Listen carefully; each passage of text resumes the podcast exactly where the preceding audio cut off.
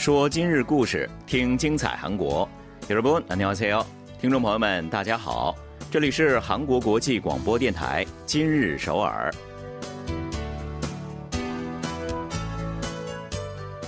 聚焦今日首尔，体会当下韩国。让我们带您走遍韩国的每个角落。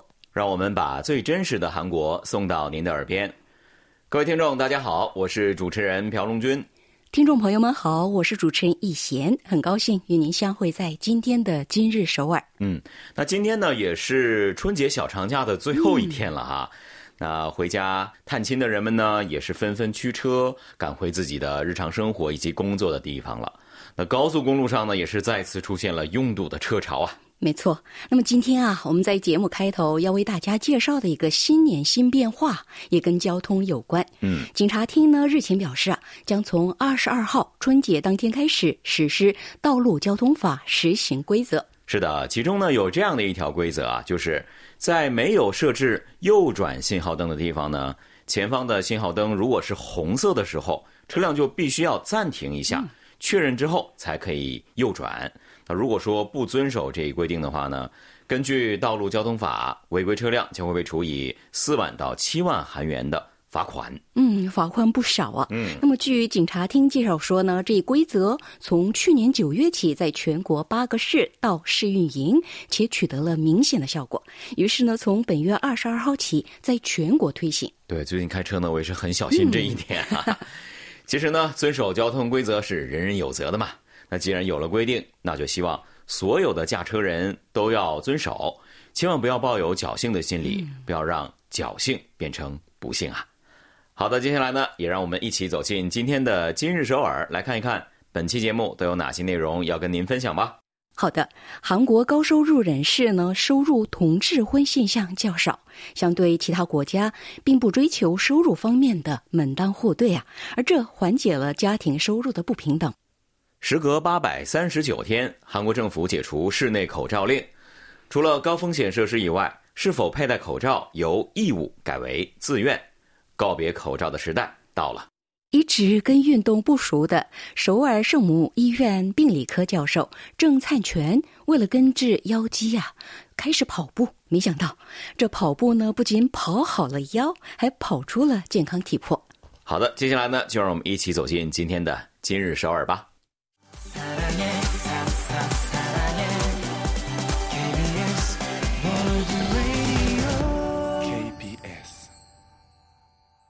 这里是韩国国际广播电台，您正在收听的是《今日首尔》。日前呢，韩国央行经济研究院金融货币研究室次长朴荣民以及韩国央行金融稳定局稳定分析组调查员许正携手发布了一份报告啊，这个报告的名字叫做《收入同质婚及家庭结构对家庭收入不平等的影响》。那根据这份报告呢，以二零一九年为准。韩国的收入同质婚指数是一点一六，这个呢，在三十四个分析对象国平均一点六当中是处于最低水平的。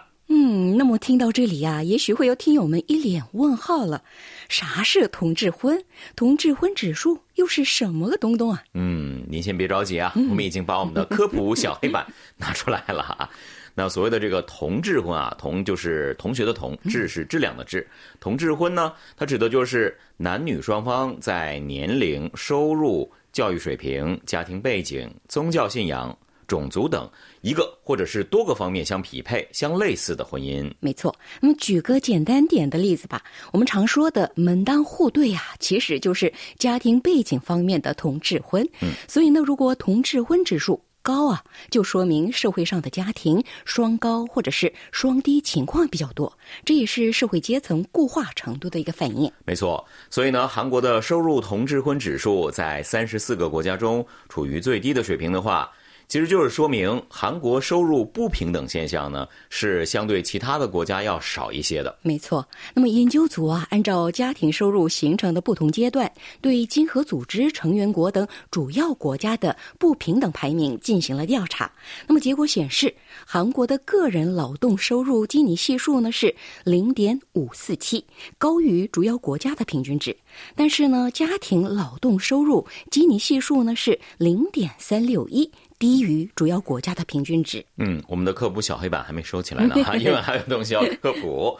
那所谓的这个基尼系数呢，就是国际上用来综合考察居民内部收入分配差异状况的一个重要的分析指标了。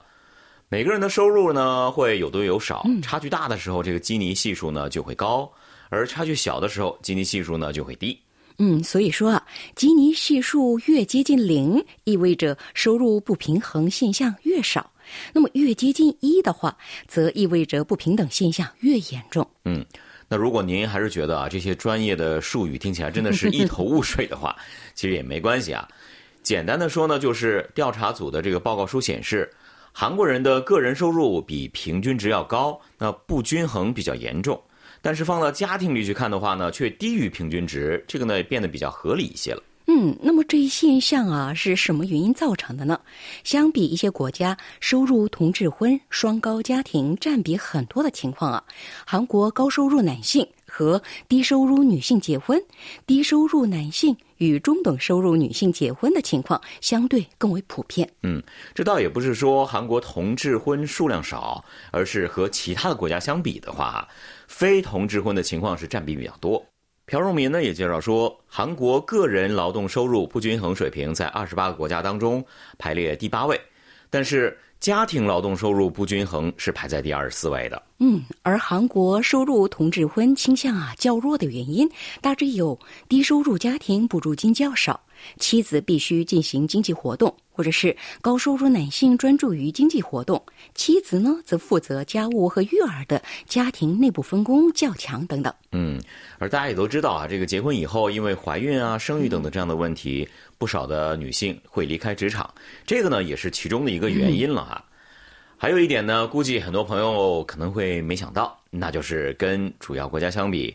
韩国单人家庭、单亲家庭相对占比是比较低的啊，虽然是越来越多，但是整体上来看是比较低的。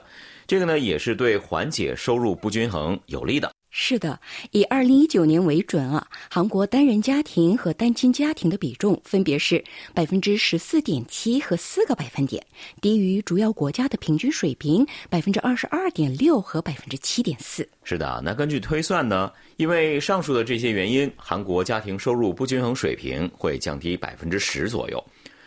家庭是社会的组成的基本细胞了，那收入不均衡现象呢，自然也是越少越好嘛。看来呢，韩国的宜居指数啊，又能提高一些了哈。好的，接下来呢，我们来听一首歌曲休息一下吧。为您带来 Twice 的歌曲《Moonlight Sunrise》。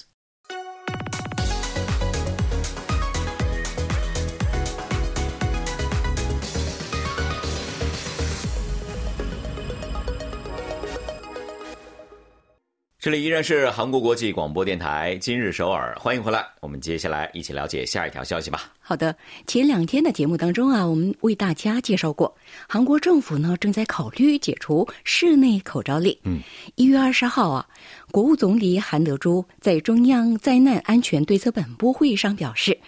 从本月三十号零时起，将解除大部分与新冠疫情相关的室内戴口罩义务。想必很多人都为之欢喜吧？是的，我觉得我家里剩的那些口罩已经是可以买的最后一批口罩了，以后不用再买了。那政府呢，也是从二零二零年十月十三号开始，第一次实施了义务佩戴口罩方针的啊。那去年九月呢，解除了室外口罩禁令。而时隔八百三十九天啊，室内义务佩戴口罩的禁令也是终于解除了。我们可以拍手叫好。对呀，对呀。那么，疾病管理厅厅长在当天的新闻发布会上也表示啊，即使有新的变异流入国内，如果不是像奥密克戎那样迅速扩散，对医疗应对能力呃造成巨大的威胁，就不会再次实行室内口罩义务化了。是的，所以说有分析说啊。这一举措呢，可能是韩国疫情大流行结束的一个真正的信号了哈，也是人们回归日常的一个拐点。没错，终于可以告别口罩，自由呼吸了。那么，对于苦疫情已久的民众们来说，这无疑是个振奋人心的好消息啊！是啊，那不过呢，这次政府并没有解除医疗机关、药店、社会福利设施以及公共交通工具上佩戴口罩的义务啊。那这里指的这个公共交通工具啊，不仅仅是包括我们日常使用的地铁啊、公交车、火车、航班、客轮等等，也包括出租车。没错，打车时啊，还是要佩戴口罩的。嗯，之所以这么做呢，是考虑到了易感人群和高危群体，因为在多人使用、密集度高的设施中啊，如果连口罩都摘掉的话，稍有不慎。新冠病毒就可能会再次迅速扩散的。对，口罩是最后一道防线嘛啊，所以即使解除了口罩令的话，我觉得大家还是随身要携带一个口罩哈。另外呢，防疫部门还强烈建议一些人，比如说有新冠感染症状，又或者是和有疑似症状者有过接触，那处于密闭、密集、密接这三密场所，以及处于存在高喊、合唱、对话等。非陌生成行为的人员密集场所的时候呢，也是要尽量佩戴口罩的。对，另外呢，就是在餐厅、咖啡厅、公司等民间设施当中啊，戴口罩的法律义务也将会取消。但是，店主、社长、经营者等可以根据自己的判断，要求顾客和职员佩戴口罩。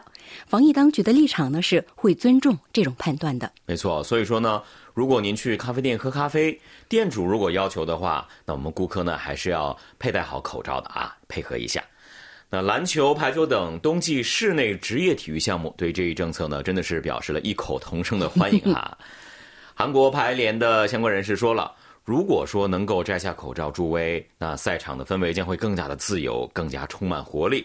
自然也会吸引更多的球迷前来助威啦。是啊，我们已经久违这种激动人心的场面了。是啊，能想象得到啊，那场景该是多么激动人心。不过呢，虽然很多舆论对于摘下口罩回归日常表示欢迎，但是呢，还是有部分人感觉有些混乱啊。特别是幼儿园、小学、初中、高中等现场，可谓是喜忧参半啊。嗯。之前呢，教育现场有很多人指出，口罩会遮住嘴型，导致沟通困难，也会阻碍年龄比较小的孩子们的语言发展和社会性的培养哈。但是现在呢，口罩禁令放开了，那有些家长呢，却又开始担心了啊。特别是患有基础疾病又或是健康状态不太好的孩子们的爸爸妈妈，他们真的是非常的不安啊！是啊，四十岁的郑女士呢，有个上小学二年级的孩子，她说啊，幼儿园和小学的孩子们经常大喊大叫，觉得解除口罩禁令似乎还为时过早，再加上担心流感和微尘，所以呢，今后在一段时间内会让孩子继续戴口罩。那教育部呢也表示啊，在感染危险较高的环境之下，将会积极劝告佩戴口罩。那其实呢，政府在发布解除室内口罩令的时候呢，也一直在强调的就是，口罩是保护自己免受新冠病毒感染的最基本的手段。那这一点呢？没有改变哈，嗯，没错，解除口罩禁令啊，并不是说再也不用戴口罩了，只是为了最大限度的减少市民的不便，解除了法律上的义务而已。没错，所以呢，为了保证自己和他人的健康啊，该佩戴口罩的时候呢，还是要注意把口罩都戴起来，只有这样才能保证我们今后可以在摘下口罩的时候自由呼吸呀。好的，再来听一首歌曲休息一下吧，为您带来的是 Vincent Blue 演唱的。Sliding。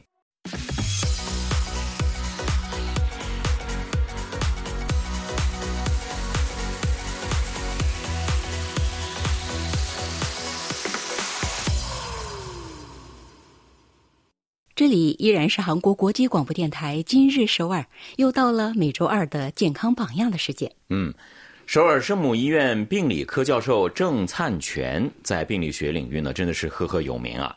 二零二一年呢，他被美国专业机构评选为甲状腺乳头癌领域全球二十位顶尖专家之一呢。嗯，不久前呢，他作为共同作者参与了世界卫生组织发行的肿瘤分类系列教科书啊。另外呢，他还是国内大型国策项目研究的总负责人。是的，那因为要做的研究呢堆积如山啊，所以呢，他很少在晚上十点之前就下班，星期六去上班的日子也是很多的。其实呢，这位工作狂啊，本来不怎么喜欢运动。据说，除了在三十岁出头的时候短暂的打过网球和高尔夫球以外，什么运动都不喜欢，也没做过。也许是因为年轻啊，四十岁之前整天坐在书桌前搞研究，身体也没有任何问题，可见是天生的健康体质吧。嗯，但是就怕这个但是，但是呢，四年前他的腰真的出了问题了，当时腰疼到连显微镜也不能看了，走路呢也只能是拖着腿走啊。一度呢，他还考虑要不要做手术，不过呢，他自己身边的医生朋友呢，也都建议他通过运动来克服这个问题。嗯，所以呢，为了寻找适合自己的运动啊，郑教授呢制定了三个标准。嗯，第一，什么时候都能做；第二是不需要另行训练，可以直接实行；第三，就是在下班时间晚上十点以后也可以做。那这个答案呢，就只有一个了，那就是跑步。哈哈。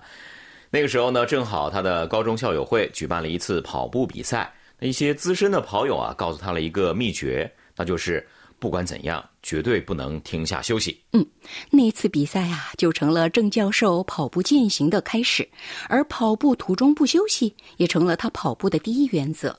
从那以后啊，他坚持跑步，四个月以后呢，他就可以不间断的跑七公里了。是的，后来呢，他还参加了马拉松比赛呢啊。那郑教授介绍说了，在刚开始跑步以后呢，出于这是最好的选择吗？这样的一个好奇心。他也曾经查阅过国内外的一些医学论文啊，果然是教授哈。对，这也算是搞研究的职业病吧。是啊，他找到一篇啊，二零二零年的外国的论文。这篇论文介绍说啊，中年人进行长跑的话，腰的力量会变强，那么腰椎间盘突出症状也会得到缓解。嗯，有很多人也会担心跑步会对膝关节造成一些损伤啊。那郑教授也是找到了美国明尼苏达大学的论文。这个论文显示，如果像马拉松选手一样高强度的奔跑的话，患上膝盖关节炎的这个危险的确是会增加的。嗯，其实我也是一直这么想的。嗯，但是啊，意外的是，在为了健康而奔跑的普通人当中啊，没有发现膝盖关节炎发病率增加的证据呢。相反的，跑步对骨骼、心脏和大脑产生了长期有益的效果。所以呢，这下想跑步但是又有顾虑的朋友呢，就可以放下心来了。郑教授啊，已经坚持跑步四年了。嗯，原本对运动无感的他，在这个过程当中，身体越来越健康，也没有受伤过。这下他总结出了四点经验。是的，首先呢，就是不要强求速度。但即使跑得再慢啊，也尽量不要走路哈。啊，那养成这样的一个运动习惯之后呢，随着时间的流逝，那跑步距离和时间都会增加的。嗯，第二呢是尽量不要中断运动，暂时也不可以，因为如果不这样做的话，一次休息将持续一周，一周变成几周，最终可能会停止跑步。没错，这个我深有体会哈，大家一定要注意啊，不能让惰性占了上风。那第三点呢？绝对绝对不要过度啊！我觉得这一点非常重要。对，真的很重要。那郑教授也建议啊，根据自己的情况，你去制定运动计划。你不要去看这个网上刷啊，他跑了多快多快，你就去跟他跑，这是错误的。那郑教授自己呢，现在也是每周跑步不超过三次，每次呢也不会超过两个小时。嗯，这是他在四年的过程中啊找到的最适合自己的模式了。嗯，那么最后一点呢，是要使用跑步专用产品。对，他说了，为了安全的运动啊，有必要进行一定程度的投资，选择适合自己的运动鞋袜相当重要。否则呢，说不定还会跑出毛病来的。没错，同样的道理啊，选择适合自己的运动方法也是很重要的。那不知道各位是否已经从我们介绍的这些运动方法当中找到了适合自己的呢？如果还没有的话，我们下周的健康榜样再见吧，你可能会从中发现适合自己的方法。好的，在节目结束之际呢，也为您送上一首歌曲吧，是由郑成焕演唱的《如期来到这条街》，也非常感谢大家收听今天的。今日首尔了，在此我和龙军也跟大家说声再见了。嗯，听众朋友们，여러분안녕히계세 요， 안녕히계세 요。